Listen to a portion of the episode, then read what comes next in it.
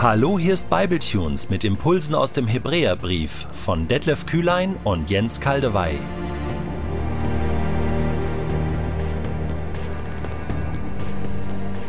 Gerne gebe ich in diesen Bibletunes zwei ergänzende Gedanken weiter zu den schönen Erklärungen von Detlef zu Kapitel 1 des Hebräerbriefs.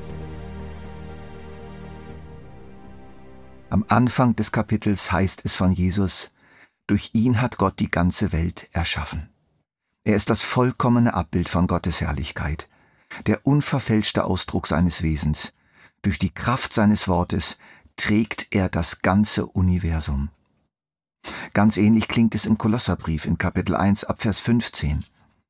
Der Sohn ist das Ebenbild des unsichtbaren Gottes, der Erstgeborene, der über der gesamten Schöpfung steht. Denn durch ihn wurde alles erschaffen, was im Himmel und auf der Erde ist. Das Sichtbare und das Unsichtbare, Könige und Herrscher, Mächte und Gewalten. Das ganze Universum wurde durch ihn geschaffen und hat in ihm sein Ziel. Er war vor allem anderen da und alles besteht durch ihn. So ist es. Jesus war von Anfang an da, schon bevor er als Mensch auf die Erde kam und hatte allem bereits seinen Stempel aufgedrückt. Alles besteht durch ihn, alles ist auf ihn angelegt und das war immer so.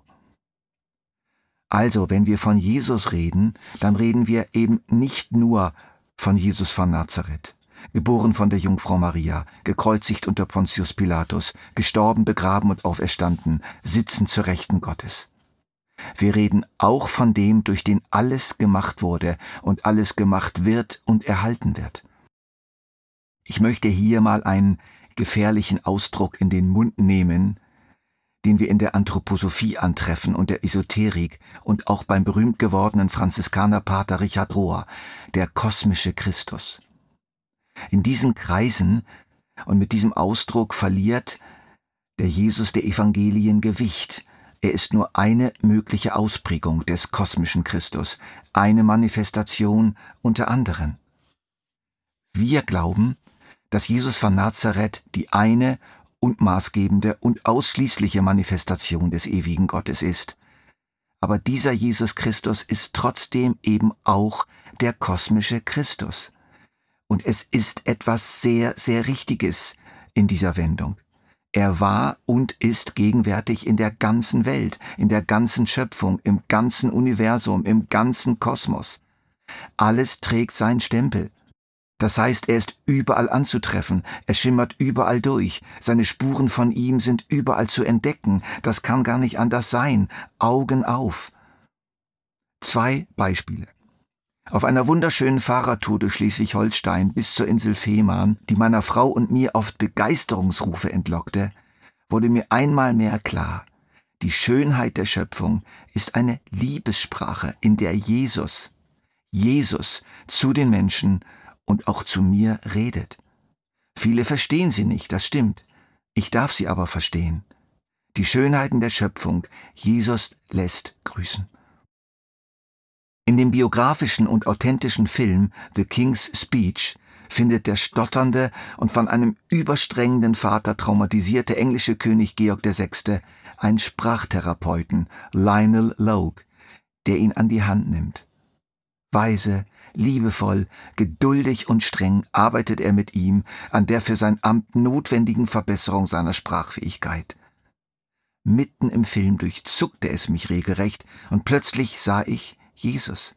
Ich entdeckte Jesus in Lionel Logue. So ist Jesus, so behandelt er mich. Und die Menschen. Und seine Leute. Ja noch mehr.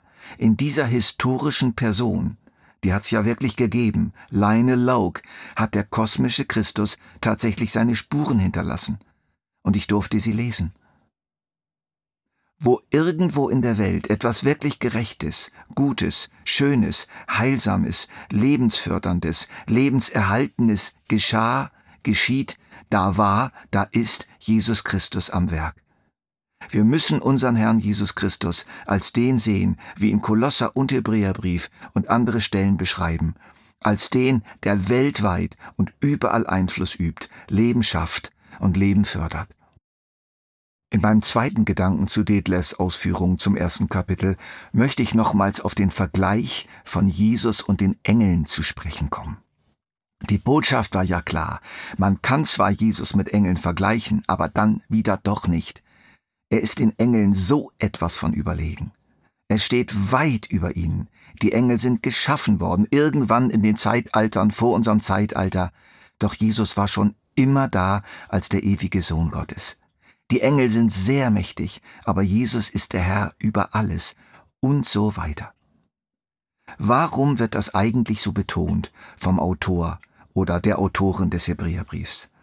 Das hat auch mit der damaligen Zeit zu tun, in die hineingeschrieben wird. Engel hatten Hochkonjunktur. Sie waren sozusagen in Mode. Es gab ausgefeilte Engelslehren und in gewissen Strömungen, die auch in die christlichen Gemeinden hineinflossen, wurde die Macht und Pracht der Engel überbetont. Sie konnten zu einem Ersatz für Jesus werden, und der Schritt zum regelrechten Okkultismus war nicht groß. Lasst das mit den Engeln.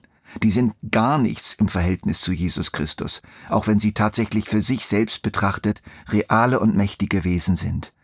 Aber sie sind nichts als Diener des einen, des Größten, des Höchsten, der allein die Kompetenz und Weisheit hat, alle diese tatsächlichen Superagenten zu koordinieren und richtig einzusetzen.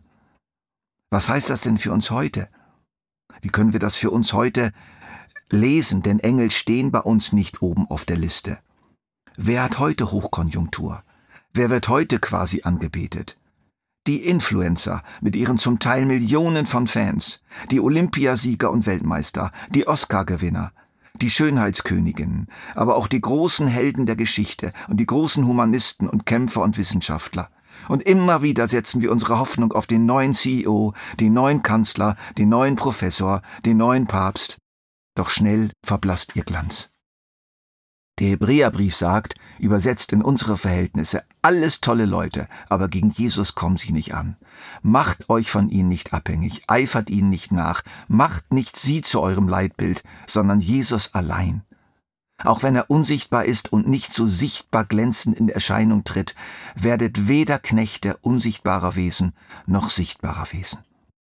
Im Blick auf die Engelwelt des Alten und des Neuen Testaments gibt es aber eine Ausnahme der Engel des Herrn. Detlef lässt die Möglichkeit offen, dass es Jesus sein könnte. Er vermutet es, so wie ich ihn verstehe. Ich möchte hier einen Schritt weitergehen und von Herzen behaupten, dass er es ist. Ich schließe mich mit großer Überzeugung den Auslegern an, die glauben, dass es der ewige Sohn Gottes war vor seiner späteren Menschwerdung. Bevor er den irdischen Namen Jeshua, Jesus annahm, manifestierte er sich hier in dieser wundersamen Erscheinung. Wir lesen im Alten Testament oft von diesem sogenannten Engel des Herrn. Im Hebräischen steht Malach Yahweh, Bote Jahwes, Gesandter Jahwes oder noch genauer Gesandter Yahweh. Der Engel des Herrn ist nur eine mögliche Übersetzung, die in unserem Fall irreführend ist. Ich wiederhole hier etwas, was ich in Episode 12 der Bible Tunes zu Daniel schon gesagt habe. Der Engel des Herrn ist der Gesandte Gottes schlechthin. Er war mehr, viel mehr als ein gewöhnlicher Engel. Er war Hagar, der Magd Sarais begegnet, in der Wüste. Wie antwortete sie ihm? Du bist El Roy, ein Gott, der mich sieht. Er war Abraham in den Arm gefallen, als dieser seine Hand mit dem Messer erhoben hatte, um Isaak zu opfern, und sprach zu ihm als Jahwe selber. Er war Mose im brennenden Dornbusch erschienen. In dieser Geschichte wird ganz besonders deutlich, dass der Engel des Herrn, der Malach Jahwe und Jahwe selbst und Elohim, Gott, wie austauschbar erscheinen. Noch mehrere andere Vorkommnisse könnten aufgezählt werden, die ihn in die unmittelbare Zugehörigkeit zu Gott rücken. Spannend ist, was Ascher Entreta, ein messianischer Leiter und Theologe, sagt. Nun wird es etwas kompliziert, aber wir fordern euch in diesem Hebräerbrief ein bisschen mehr heraus als sonst. Es geht um hebräische Sprachwissenschaft. Es gibt im Hebräischen eine grammatische Form, die heißt Smychut. Smychut. Das Wort bedeutet, dass zwei Worte, zwei Dinge so nah zusammengebracht werden, dass sie einander berühren. Smichut verbindet zwei Worte so stark miteinander, dass sie einander gegenseitig definieren und eins werden, eine Einheit bilden. Im Deutschen haben wir ja auch solche engen Verbindungen, zum Beispiel Ballspiel, Türknopf, Teekessel. Der erste Wort, der erste Teil des Wortes wird zu einer Eigenschaft des zweiten Wortes. Ball beschreibt die Art des Spieles, Tür die Art des Knopfes. Im hebräischen Smichut ist es aber umgekehrt. Der zweite Teil des Wortes beschreibt die Eigenschaft des ersten Teils. Es heißt, wie ich schon gesagt habe, eben nicht der Engel des Herrn. Da spüren wir natürlich eine klare Unterscheidung zwischen dem Engel und dem Herrn. Im Hebräischen fehlen aber die Artikel der und des. Es heißt knapp und einfach Engel Herr, noch genauer Bote Jahwe. Malach Jahwe. Zwei Worte, die eins geworden sind. Und das zweite Wort ist dem ersten als Eigenschaft zugeordnet. Malach Yahweh, der Bote, der die Eigenschaft hat, Yahweh zu sein. Mindestens allerengstens zu ihm gehört, eins mit ihm ist. Diesen Engel, diesen Gesandten dürfen wir anbeten, denn er ist in Gott und aus Gott. Jesus, der Malach, Yahweh, der göttliche Gesandte. Und da sind wir natürlich voll wieder bei Johannes 17.3. Das ist das ewige Leben, dass sie dich, der du allein wahrer Gott bist und den du gesandt hast, Jesus Christus erkennen.